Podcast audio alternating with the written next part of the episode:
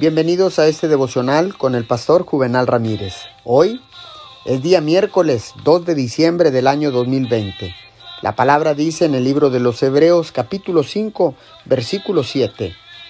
En los días de su vida mortal, Jesús ofreció oraciones y súplicas con fuerte clamor y lágrimas. La oración verdadera se vincula con la voluntad de Dios y corre en compasión e intercesión por todas las personas. Tal como Jesucristo murió por todas las personas, así la oración se da a sí misma para beneficio de todas las personas. Como nuestro mediador entre Dios y las personas, quien ora se sitúa entre Dios y las personas. La oración tiene en su alcance los movimientos de los creyentes y abarca los destinos de los creyentes para toda la eternidad. Toca el cielo y mueve la tierra.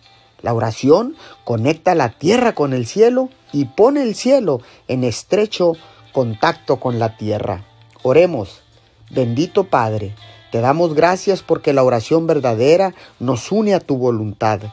Gracias porque puede tocar el cielo y mover la tierra. En el nombre de Jesús. Amén y amén.